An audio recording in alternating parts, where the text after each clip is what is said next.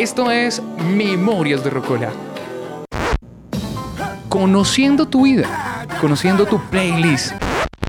En U Compensar Estéreo, la radio en tus sentidos.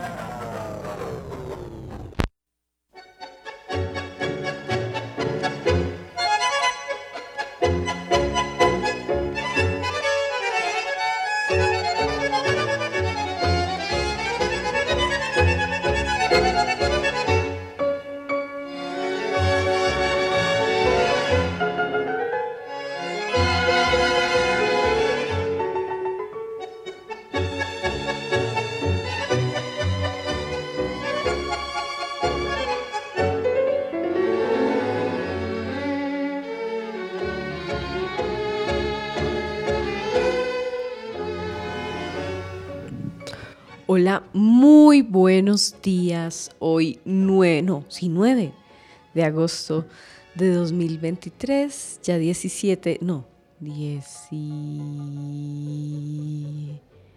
13 días, 13 días para mi cumpleaños.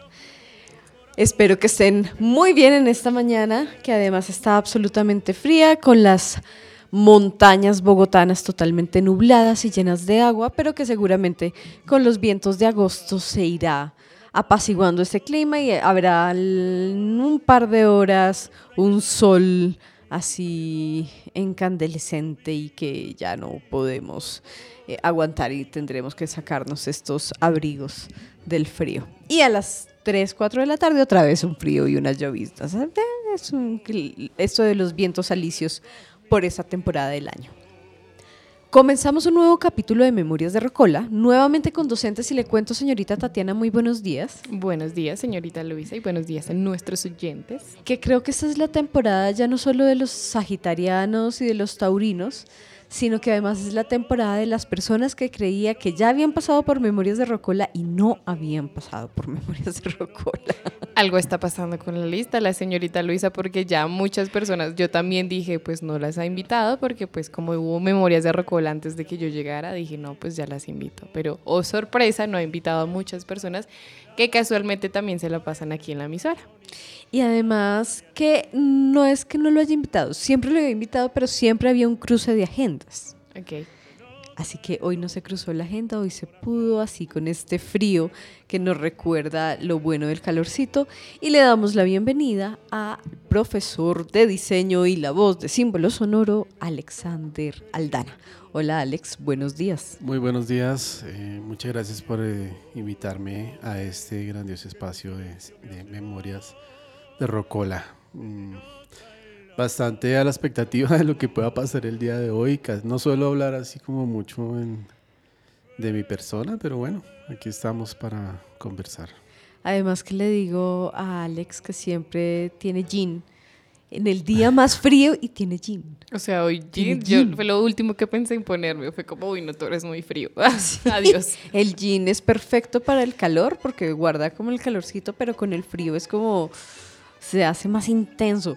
Cuéntenos esa... La tela del obrero, venir a trabajar todos los días.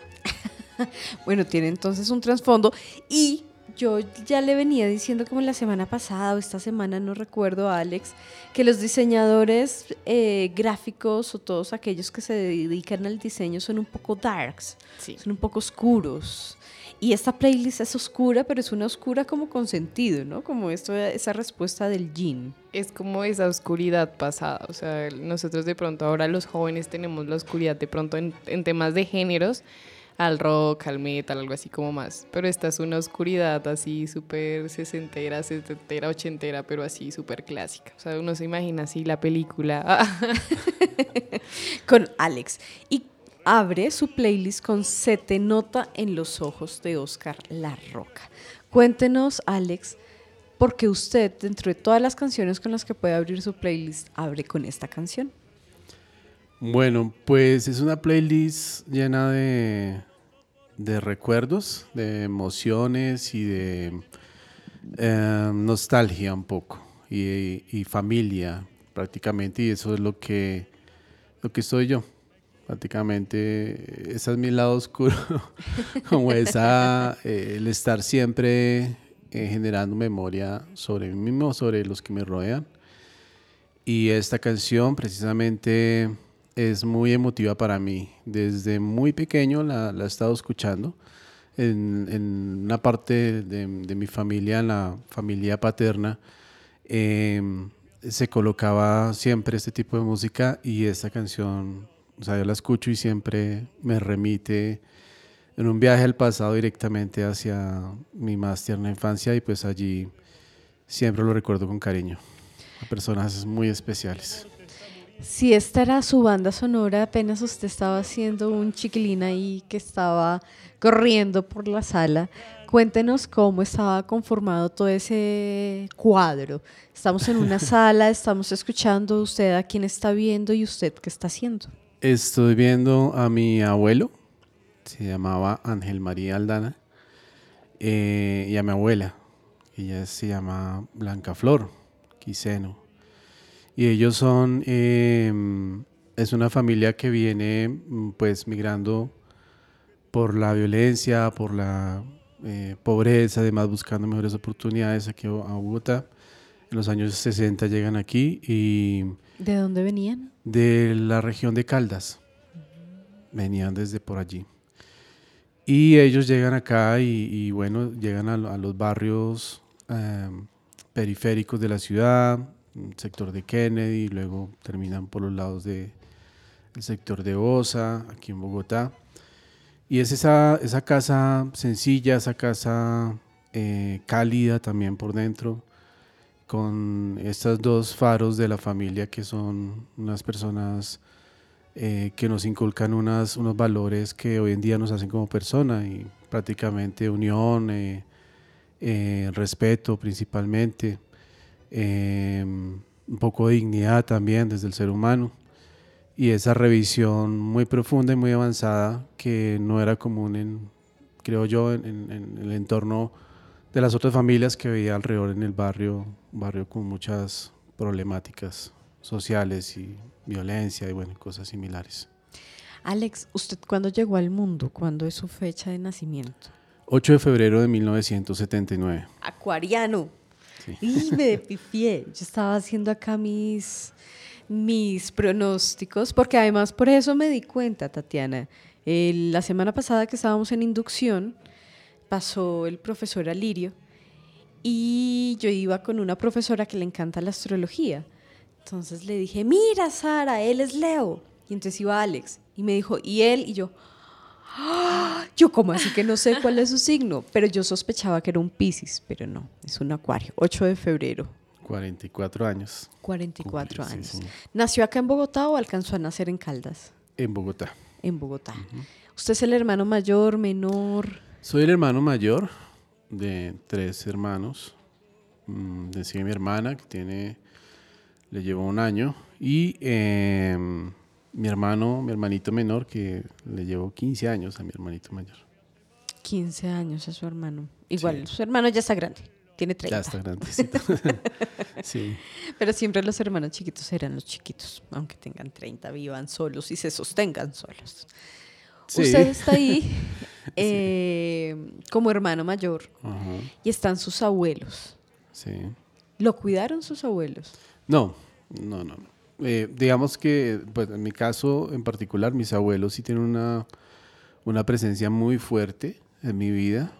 Eh, pero yo siempre pues, viví con mi, con mi papá y mi mamá mm, parte de mi vida. ¿Y qué hacían sus padres? Mi papá en es, ese momento, ¿no? mi papá es eh, ingeniero mecánico prácticamente, de manera, sí, pues ingeniero mecánico y en eso vive, todavía trabaja, todavía en, en, en empresas que están asociadas con petroleras y cosas de esas. Ok. Y eh, mi mamá era artista, prácticamente. Ella hacía cosas con arte, relacionada con arte. ¿Tiene algún recuerdo en su apartamento hecho por su mamá? Claro. Tengo mmm, varios diplomas, bueno, que ella hizo como cosas. O sea, ella prácticamente, mi papá y mamá me tuvieron desde una, un embarazo eh, adolescente mi mamá iba a cumplir 17 años cuando me tuvo a mí. y mi papá tenía, iba a cumplir 19. Entonces fueron, mi mamá dejó de estudiar en quinto bachillerato y pues bueno, ahí ya prácticamente fue como cosas y cursos que hacía por su cuenta. Y también la inclinación hacia el arte pues también fue como más intuitiva que otra cosa. Oh, pero... Entonces sí tengo, tengo cuadros, de hecho hay un cuadro que terminé, que dejó inconcluso, lo terminé y, y sí tengo varios dibujos, el último dibujo que hizo ella eh, y bueno, varias cosas que están allí guardadas con mucho amor. Varias cositas. ¿Cómo se llama su mamá? Mamá se llama Ana Sofía, Ana Sofía Rincón. Ana Sofía. Bueno, entonces un saludo a sus padres que seguramente deben estarlo siguiendo. Pónganlos a escuchar. si no lo escuchan ahorita mismo en vivo, que lo escuchen en diferido, ya sabe, por Spotify o por iBox, que quedan los capítulos de Memoria de Rocola. Señorita. Tatiana, vámonos con cinco centavitos, por favor. Se te nota en los ojos, corazón, que me estás mintiendo. Se te nota en los ojos, corazón, que me estás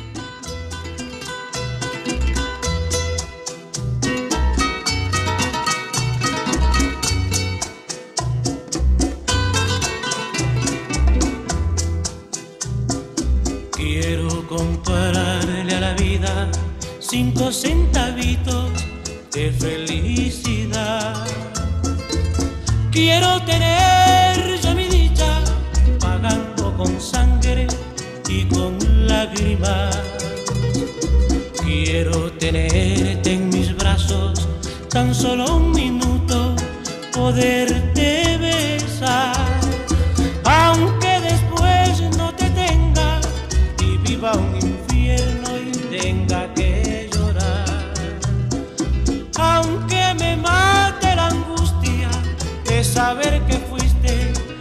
Y ya no será. Quiero comprarle a la vida cinco centavitos de felicidad.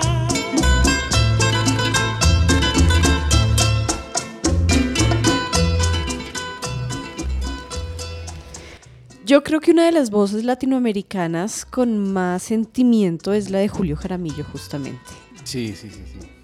Además que pues para mí es la canción, mm, una de las canciones más hermosas que he escuchado en mi vida.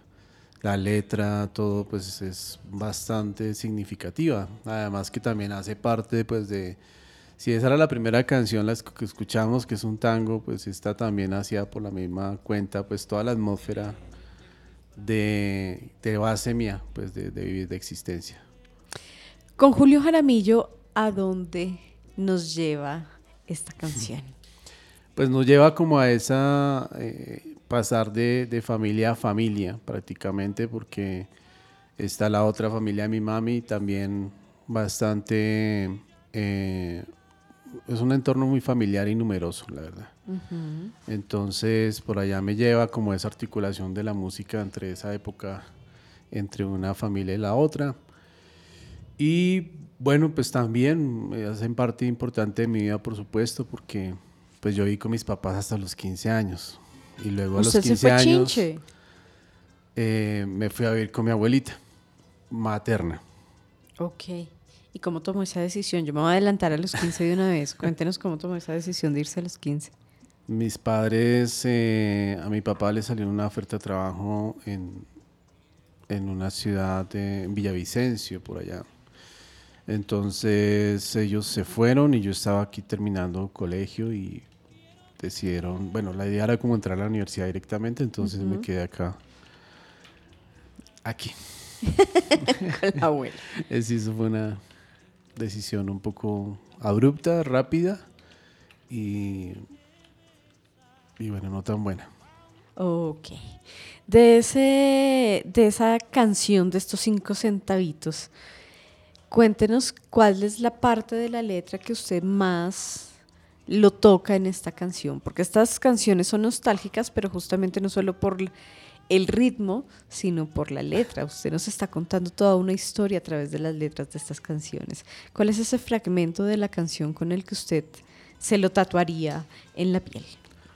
Bueno, ese pedazo que dice, pues no, o sea, eh, aunque sea un poquito de felicidad. eh, y eso yo creo que ahora viéndolo en, retrospectiva, es como, sí es como la experiencia, igual no mía, sino de muchas otras personas que también, digamos, en sus comienzos, bueno, tuve una, una- una- un comienzo de, vi- de vivir en un entorno hostil prácticamente, eh, de ver muchas cosas, de vivir también otras cosas desde la violencia, no en mi familia, sino afuera. Em, y, bueno, todo el tiempo es como uno, yo, yo decía hace unos años, reflexionaba sobre ello y decía, pero bueno, o sea, todo el tiempo es uno con los guantes puestos, estar afuera, estar eh, con la gente alrededor, en el colegio, era un colegio distrital de los más conflictivos en su época, eh, pandillas, de todo, era muy fuerte. Y pues claro, ¿no? Le pegaban, lo atracaban todos los días y pues era bastante duro. Y también em, desde muy pequeño pues tuve algunos episodios de, de- de depresión, entonces también eso, esa sensación de melancolía y de tristeza profunda desde muy joven también em, se revolvía, ¿no? Como todo ese ambiente y, y en la casa al contrario, que creo que fue una terapia que aprendí mucho, eh, muy bien de mis padres, de mis abuelos, y era que eh, siempre, bajo cualquier circunstancia, bajo cualquier problema, antes redoblaban la carga de amor sobre uno. Entonces eso, eso fue lo que me mantiene vivo, digamos, hoy en día, eh, de ese periodo tan, como tan, tan negro que hay ahí en la parte de la adolescencia. Bueno, usted, y, debo celebrar un poco que usted también nos abra ese espacio eh, de su vida, porque a lo largo de estos dos años, ya casi dos años, señorita Tatiana, de Memorias de Rocola, muy pocas veces contamos las memorias tristes y es casi como si la tristeza se tuviera que ocultar o se quedara lejos. En algunos momentos, como algunas personas tienen unas memorias tristes y me dicen, no, no, no, córteme porque voy a llorar. Pero creo que la tristeza también es un sentimiento del cual huimos, pero uno aprende muchísimo. Entonces celebro un poco que usted lo traiga en esta mesa y usted nos va a contar. para mí es un afrontarlo más bien. Digamos que ya, ya ya uno ya tan viejo ya a estas alturas. Y bueno, afortunadamente mi vida, incluso mi vida profesional, ha sido como una reflexión autobiográfica constante. Entonces, el hecho de superar, de enfrentar esas tristezas, esos procesos y episodios tristes, pues hacen que, que uno aprenda de ello, ¿no? Y que todo el tiempo esté haciendo un ejercicio de resiliencia para poder estar, pues nada, frente parado y aguantando lo que venga para adelante. Y es una cuestión de sensibilidad, porque todos tenemos episodios tristes, algunos nos enseñan a meterlos debajo de la, de la alfombra, otros hacernos los locos, otros distraerlo con cosas, pero afrontar la tristeza yo creo que es algo muy valiente y sobre todo de personas muy sensibles, porque usted es un acuario y eso significa que es viento. Usted sabe este juego de memorias de Rocola, ¿no? Vamos leyendo a las personas también a partir de su... Eh, eh, sí, sí, claro. signo. Muy viento, seguramente debe tener un ascendente, una luna en agua, por lo sensible, por lo emocional. Yo por eso decía que era Pisces, pero me equivoqué. Vámonos entonces ahora con Tengo la piel cansada de la tarde de Piero.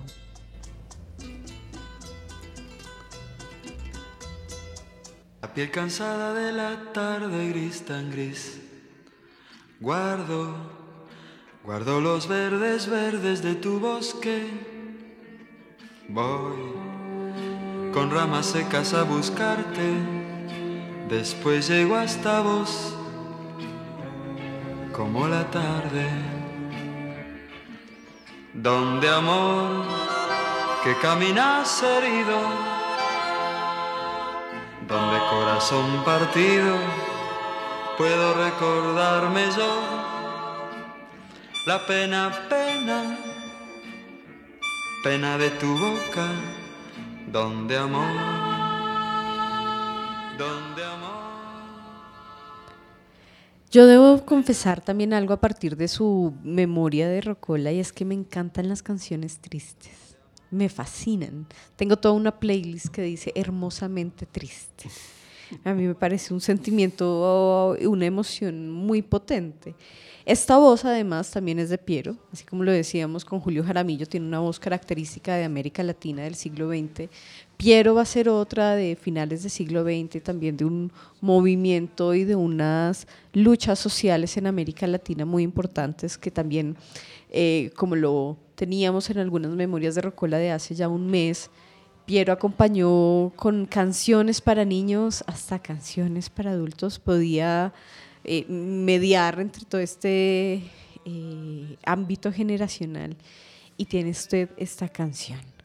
Cuéntenos a dónde nos lleva esta canción y más o menos usted qué edad tiene en ese momento. Bueno, pues es que en esta canción la escuchaba también desde muy joven, eh, pero pues desde muy niño en la casa papá, mamá. pero me recuerda directamente a mi mamá. ¿no? Entonces, mm, claro, yo me separé de mi papá y mamá a los 15. Eh, estuve prácticamente alrededor de 15 años más sin, sin volver a, vivir con ellos, eh, ya siendo pues un adulto completo. Em, mi madre, pues claro, en ese momento, 15 años eh, solo, que mi abuela trabajaba todo el día, entonces se volvió un caos mi vida. Sin hermanos chiquitos. Sin hermanos chiquitos. solo. Solo, solo. Se volvió un caos mi vida y pues bueno, allá incluso deserté, fui muy mal estudiante toda mi vida. Todavía lo soy. Em, deserté de estudiar. Estuve como tres años vagando por la vida. Eh, alcoholizándome, explorando con drogas, eh, una vida totalmente caótica. Pobrecitos mis padres y mis, mis abuelos también sufrían mucho también conmigo. Y bueno, finalmente em, ingresé, bueno, terminé bachillerato ahí como validando y entré a la universidad también un poco problemático al entrar, siempre como la lo que ponía el problema. Pero ya finalmente pues eh, eh, pude recuperarme y, empezar pues mi, mi, mi, universidad común y corriente. Todo ese periodo estuve ausente de mi madre, ¿no? Pues igual pues iba cada tres meses a verla, cada mes, etcétera, pero pues eh, con ella nos volvimos a ver 15 años después casi, como unos 12 años después más bien y nos juntamos aquí nuevamente a vivir. Aquí en Bogotá y estuvimos viviendo juntos, pero realmente como a los pocos años eh, ella enfermó, le dio cáncer y, y, pues bueno, ella, ella murió en el año 2010, tenía 49 años.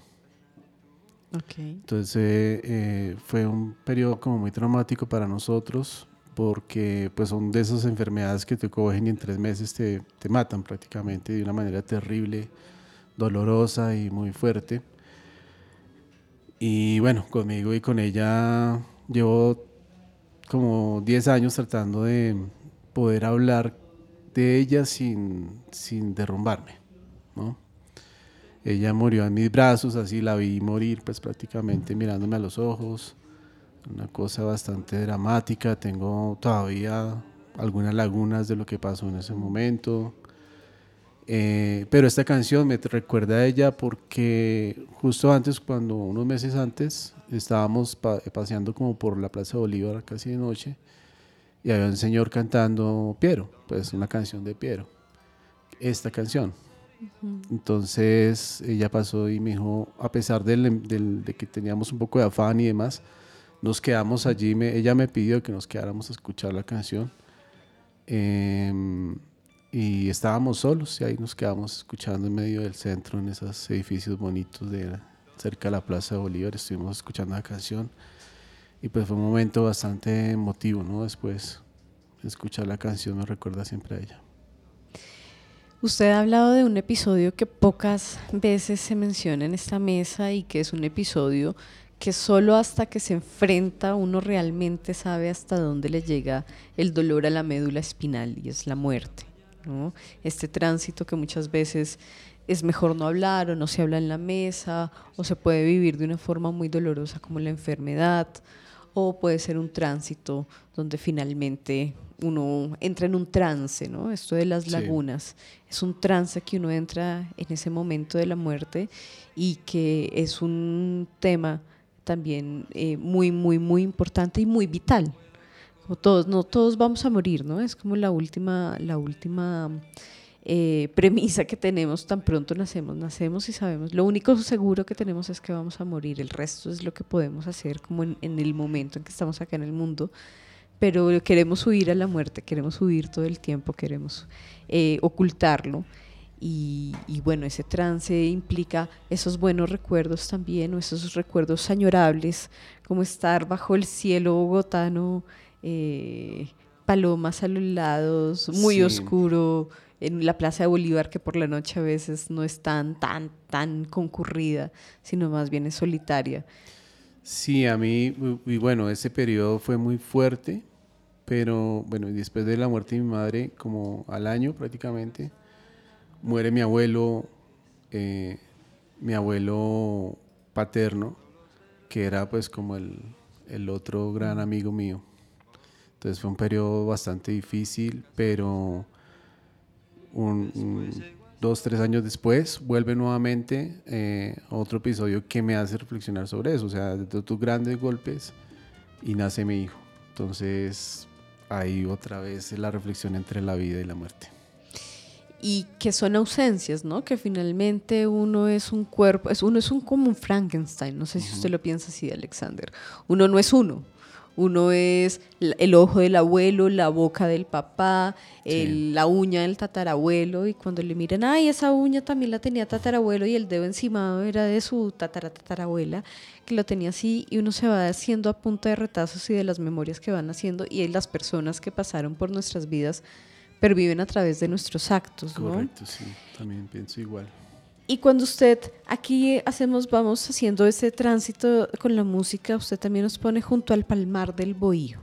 Aquí ya nos pone no solo en una nostalgia, sino también una nostalgia sabrosa, ¿no? Una nostalgia que tiene ya unas, unas eh, vetas que mueven un poco las caderas y que también hablan del tránsito en el momento en que llega su hijo. Cuéntenos un poco del Palmar del Bohío con Guillermo Portaveles, Portavales Portavales. y, y la llegada de su hijo. Me remite directamente la canción a mi padre. Mi padre, de ahí tengo mi primer nombre, Arcadio, Arcadio Aldana. Y él, eh, él- esta música siempre la escuchaba los domingos y pues a mí también desde muy pequeño me ha marcado bastante. Y bueno, eh, mi papá se separó de mi mamá cuando yo tenía como 19 años más o menos, se separaron los dos. Y él estuvo viviendo pues su vida en paralelo y, y realmente nos también hubo un periodo en que no nos veíamos mucho y ya nuevamente volvimos a retomar lazos. Eh, pero indudablemente también es una figura muy fuerte en mi vida y con mucha guía. O sea, ho- hoy en día nuestro, nuestro núcleo familiar es con él alrededor de él. Un hombre bastante inteligente, bastante mm, amable y con corazón abierto también. Y bueno, con una historia de vida también bastante interesante, un trotamundos. Ha- ha vivido- Recorrió. Sí, en este momento vive en Cartagena, España, Ok. pero ha vivido, ha recogido, ha, ha recorrido todo el territorio colombiano, ha estado en Haití, en Cuba, viviendo, en las Islas Canarias, en Portugal, etcétera. Entonces ha sido, digamos, por su trabajo, pero también por su, su forma de pensar, pues, un, un trotamundos, sí. Y eso es un aventurero también. Y, bueno, es muy entrañable también pensar en él y como guía principalmente en mi vida. Y antes de que nos hable de su hijo, porque es casi una extensión suya, ¿no? Dentro de un marco de seguramente ilusiones y proyecciones, eh, usted, ¿qué reconoce de su abuelo, de su madre y de su padre en usted cuando se mira al espejo? Aquí es donde usted dice, si ve que sí me estaba psicoanalizando, Luisa. De mi madre, yo creo que sí, como esa parte sensible del asunto. El- la parte hacia el arte también. Soy artista, me considero artista y estoy pues desde muy joven pues explorando el color, las líneas y demás. De mi abuelo, mm, no sé, o sea, hay muchas cosas de él que admiro, pero no, no creo que esté... Supongo que sí, debe tener algo ahí dentro mío, pero mm, no sé, no me considero como a la altura del hombre, el mito y la leyenda. pero bueno, eh, aprendiendo más bien a hacer como eh, revivir esas cosas que él después nos enseñó de sus actos. Y em, de mi padre, pues no sé, la parte eh, estratégica de pronto, la parte de, digamos, como analítica, lógica eh, de los procesos, eso, es, eso soy yo. Bueno, de esta canción de Portavales, usted nos está preparando la llegada de su hijo para ir aprovechando el tiempo y que el tiempo no nos gane, porque el tiempo siempre es eh, tanto amigo como enemigo, es mejor hacérselo como amigo, ¿cierto? Entonces vamos a escuchar un poquito de Amor a Medio Tiempo de Bobby Valentín, que ya usted se metió por este género mucho más, eh, igual, hermosamente triste, bailable, y nos va a contar un poco qué significa la llegada de, de ese hijo y de ser papá, porque siempre hablamos las mamás de los hijos. Tatiana siempre nos ha escuchado a las mujeres, hablar de ser mamá y ser mamá y ser mamá, y pocas veces hemos ah, escuchado a los hombres de eso que significa ser papá. ese amor a medio serio en realidad, solo unas horas nada más.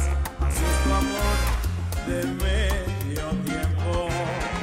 Y aunque te extrañe de momento algunas noches, disimulo Creo que una de las cosas que yo más amo de la salsa es que las letras son todas tristes, pero la música es como bailable, es muy gitano, ¿no? Como cantar lo triste. Sí, sabes que sí, tiene esa conexión toda rara ahí con el alma.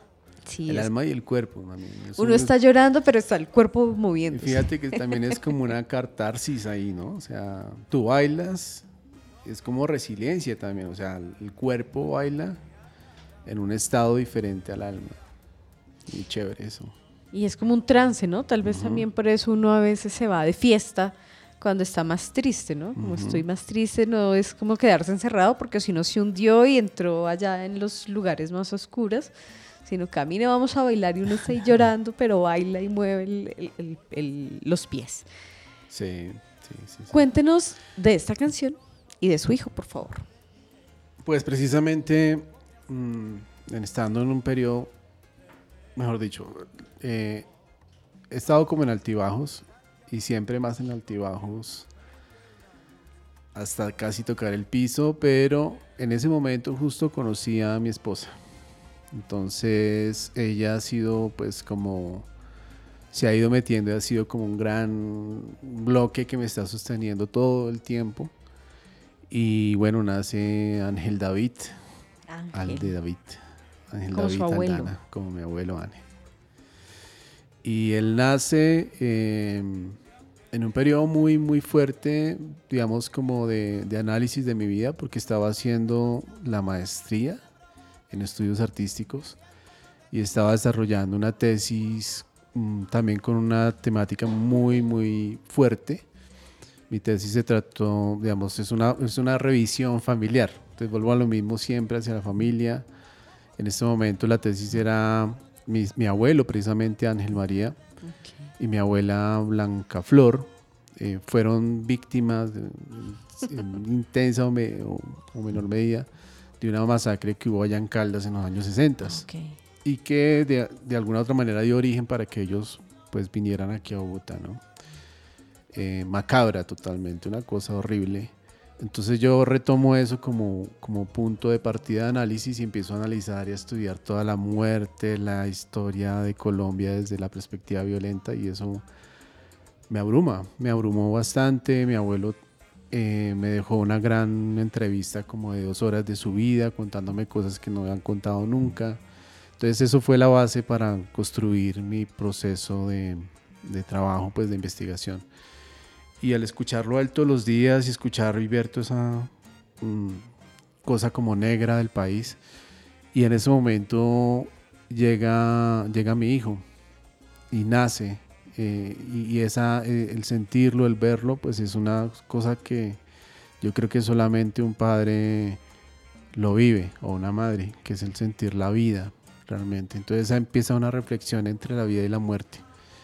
Y, y él se convierte como en un faro de vida precisamente, es decir, e- es, y ah, yo no tengo ningún problema lo que tú decías al comienzo, o sea, yo como que ya he pasado por tanto que ya no, a mí no me da pena hablar de las drogas, no me da pena hablar del suicidio, no me da pena hablar de la depresión, porque creo que son problemáticas que están en el entorno, que uno los ve totalmente todo el tiempo, más siendo uno docente, por ejemplo, con ah, por- con personas jóvenes. Eh, y que bueno, es por qué no hablar de eso. Y, y Ángel David, pues yo creo que por él estoy vivo y sigo vivo y voy a seguir vivo hasta que mi cuerpo me aguante para poder estar ahí sosteniéndolo a él. Cuéntenos un poco la historia con su esposa. ¿Cómo es eh, esa llegada? Y también porque no solo su hijo, sino su hijo puede ser posible solo por su esposa. Démosle ese lugar también a, a esta mujer que eh, tiene seguramente una fuerza muy vital para que también usted se sienta muy apoyado y sienta todos esos proyectos además que usted tiene independientes y que nos cuente un poquito eh, esa fuerza vital que lo acompaña. Ella se llama Diana, Diana Victoria Suárez. Eh, nuestra historia, mm, bueno, ocurre también en medio de las universidades. Yo estaba dictando clases en una universidad. Empecé, yo empecé a dictar clases, pues joven. Tenía 24 años cuando empecé a dictar clases. O sea, ya este año cumplí 20 años de, en estas cosas de docente. Em, y yo fui director de tesis de ella, de pregrado de diseño. Pero terminó y más o menos como unos meses después, casi un año después, empezamos a salir. Ahí sí, Ujú. ya cuando no era mi, mi- mi estudiante. Y Ya se había Ya nos graduado. habíamos conocido, ya se había graduado y todo el asunto, y ya empezamos a salir y, y bueno, empezó a tener, a cobrar con el tiempo realmente sentido en mi vida. Y, y nos ajustamos, como que ahí estábamos un poquito desequilibrados y como que al juntarnos nos ajustamos, nos cuadramos las cargas, como decía mi abuelita, en el camino. Y ahí estuvimos viviendo un poco de tiempo, como unos dos, tres años juntos, conociéndonos y luego nació Ángel David. Bueno, esos dos son sus faros, esos dos son Sí. como sus guías, sus vientos y sus soles también un poco, ¿no? Sí, De ahí totalmente. nos vamos a ir a una furtiva lágrima, porque ya nos quedan 10 minutos de programa, ¿cierto, señorita Tatiana? Entonces, vámonos por favor con Furtiva Lágrima de Enrico Caruso.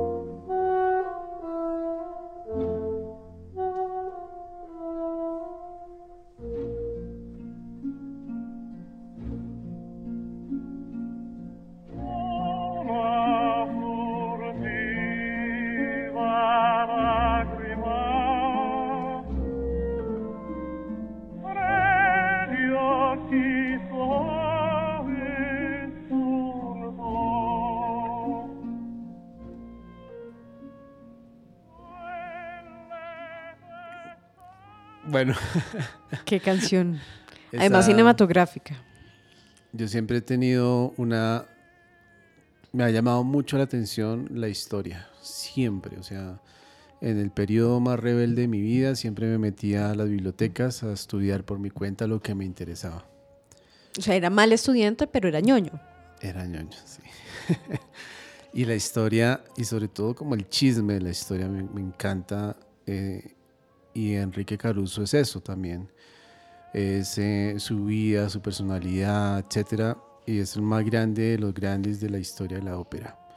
Una música totalmente ajena, o sea, en mi casa nadie escuchaba ópera ni nada, pero cada vez que yo pasaba y escuchaba en algún lado algo de la ópera, me conmovía el alma, igual que el violín. Y, y prácticamente ha sido una faceta que hasta ahora estoy como mostrando y es eh, la historia de la música, por ejemplo, me encanta.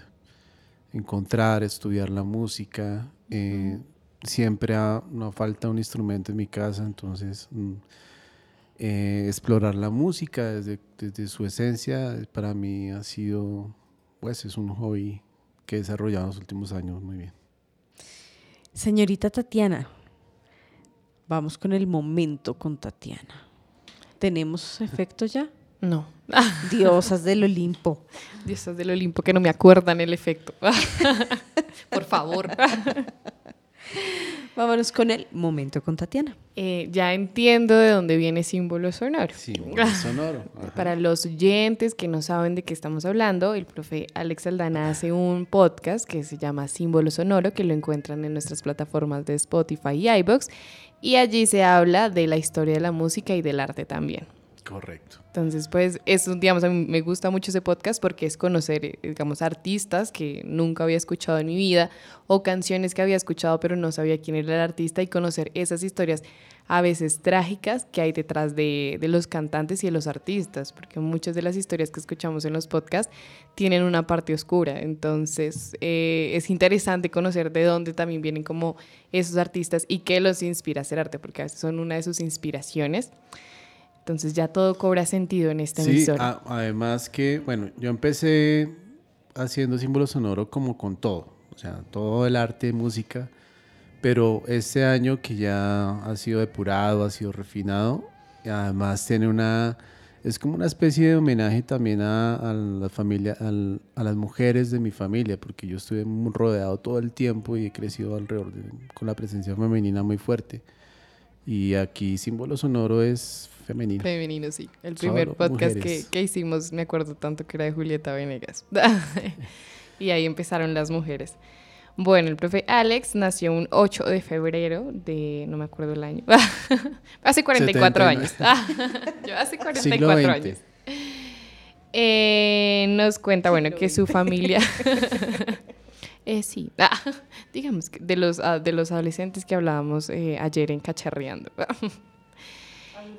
Adultecentes, sí. Eh, bueno, la historia de su familia creo que es de muchas de similar a muchas de las historias de las familias colombianas, que es desplazarse del campo de donde son originalmente a la ciudad, por, ya sea por temas de violencia o por falta de oportunidades, que también se dan a través de la violencia. Entonces, em, es como, eh, es muy común en las familias, digamos, en mi familia también eh, vivió en la época de violencia, entonces muchos salen de, de sus pueblos por eso, por falta de oportunidades, por buscar un mejor futuro y en dado caso de tener hijos, darle un mejor futuro a sus hijos.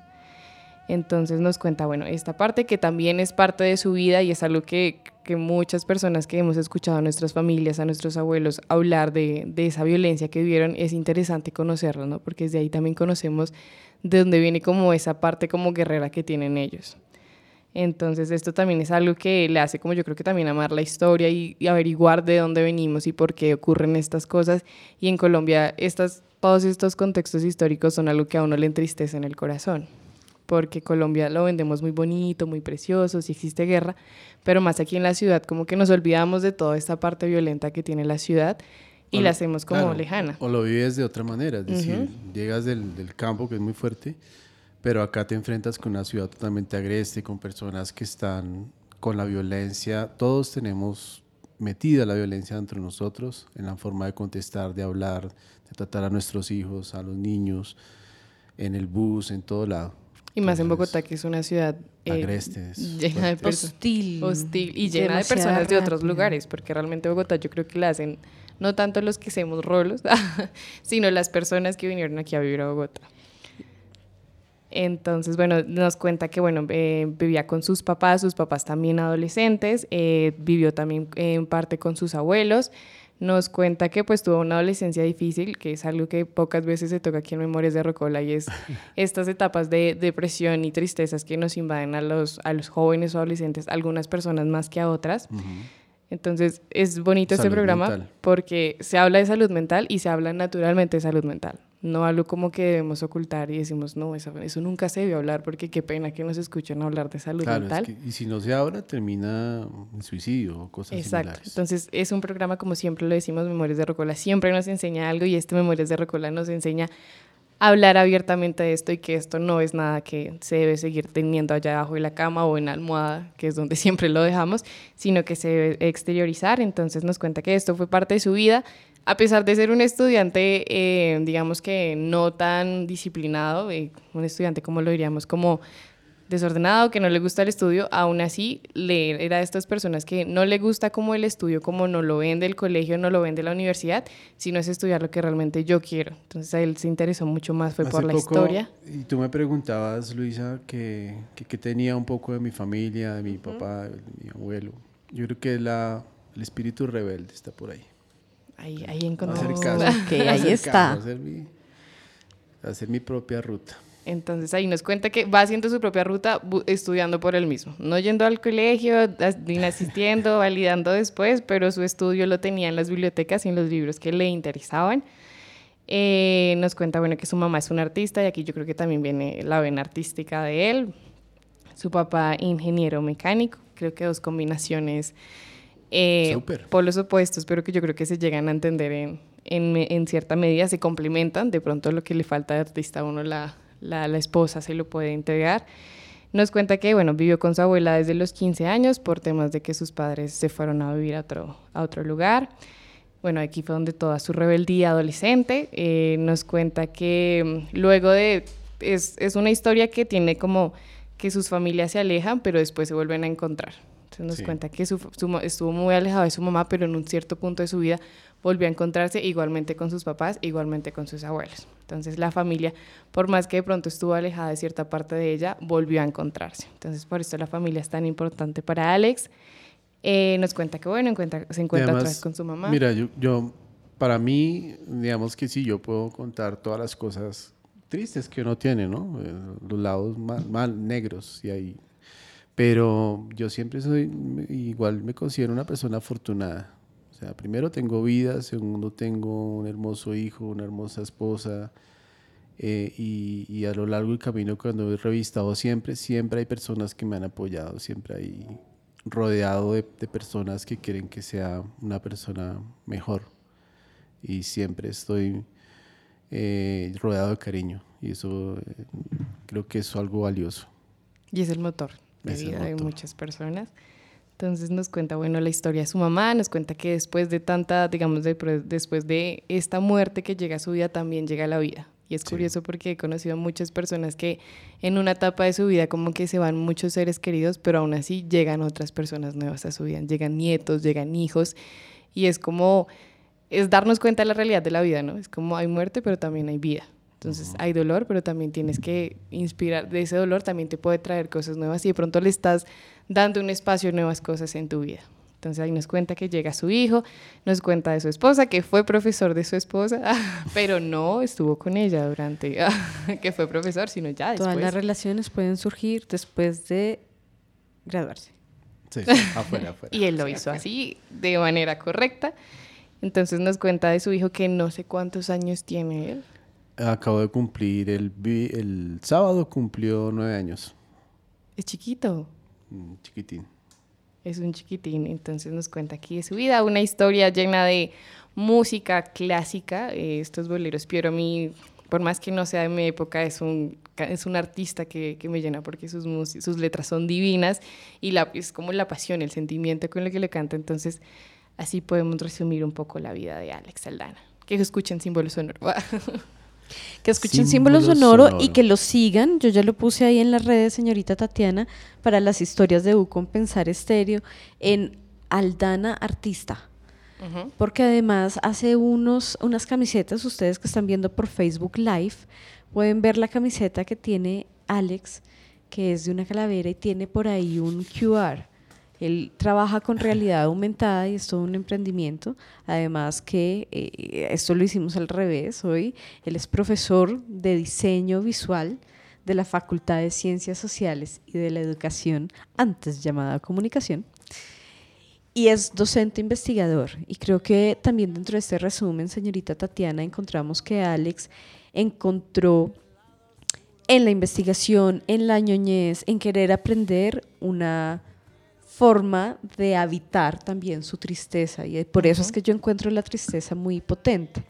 Y para cerrar este, esta- estos últimos minutos de memoria de Rocola, vamos a cerrar con la canción que nos dejó de cierre Alex, ahí mientras vamos conversando y al final escuchamos un poquito, y es de Jarabe de Palo, ¿no? Sí, sí, sí. Usted nos cierra su playlist con el lado oscuro de Jarabe de Palo, que además es una canción absolutamente maravillosa.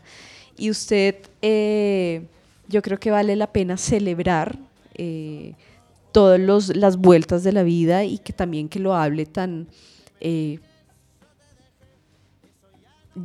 despojado de prejuicios, porque muchas personas se ponen como rojas o incómodas cuando hablan de ello y finalmente pues eso es parte de la vida, ¿no? Hay unos amigos que dicen como el riesgo es estar vivo y estar vivo es transitar por muchos lugares, pero mantenerse. Creo que usted mantiene los faros con su esposa y con su hijo, pero también con todas esas curiosidades que su mente también ha encontrado para convivir y hacer ahí un partner a la tristeza a su lado. Alex, yo le agradezco muchísimo el que haya eh, podido coincidir la agenda para Memorias de Rocola.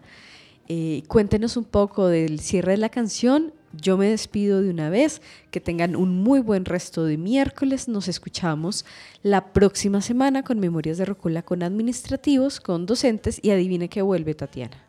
Estudiantes. Exactamente, vamos a volver con Memoria de Rocola de Estudiantes, así que les agradezco mucho. Alex, ya cierre usted el programa contándonos por qué esta última canción. Esta canción molesto a mi esposa con ella. Le digo, pues, eh, que, que ella es la parte buena del mundo y yo vengo del lado oscuro, pero siempre nos unimos, en, en la mitad nos unimos, ahí está integrado todo en equilibrio perfecto entre el yin y el yang, Un yin yang muy tao. oscuro y claro. Y nuestro hijo, pues, es, es solo la guía al futuro, esa vaina. Es impresionante esa, esa sensación de vida que, que emana eh, mi, mi niño. Entonces con eso, con eso es una canción además muy, muy chévere y creo que se acomoda muy, mucho también a esa intención que tiene el, el cantante en su historia, eh, cantándole a la mujer que, que ama, que le gusta. Muchas gracias. Muchas gracias Alex, muchas gracias Tatiana.